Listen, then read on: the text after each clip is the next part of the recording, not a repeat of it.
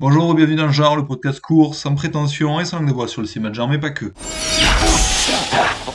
Ça va, y a pas de bobo? Vous auriez pu vous blesser avec ce truc. Attendez, je vais vous aider. Pourquoi vous me demandez pas?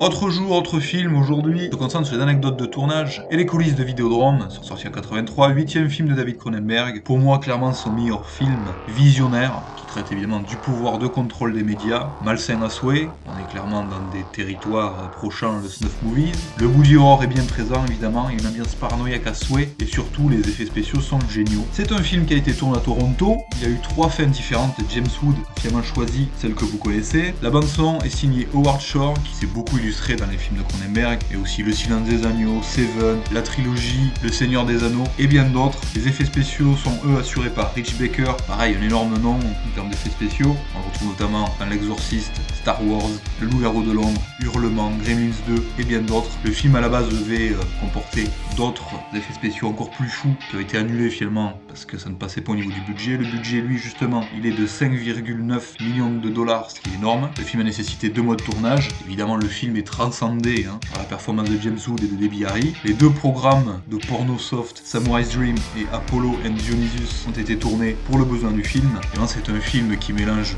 deux thèmes forts qui est le sexe et la violence. Le concept de vidéodrome a aussi été exploité par Cronenberg pour un moyen métrage sorti en 76 qui s'appelait The Victim, et qui est un épisode d'une série de l'époque sur la, télévision canadienne. Et la chaîne de télé justement présente dans le film est grandement inspirée de City TV, c'est une chaîne canadienne elle aussi. Il faut savoir aussi que David Tsuboshi est devenu homme politique peu de temps après le film, ça fait polémique parce que dans le film il tient le rôle de vendeur de films porno. Il faut savoir aussi que le personnage de Oblivion a été inspiré par Marshall McLuhan, qui était le professeur de littérature théoricien de la communication et spécialiste des médias que Cronenberg a eu comme professeur en tant qu'étudiant.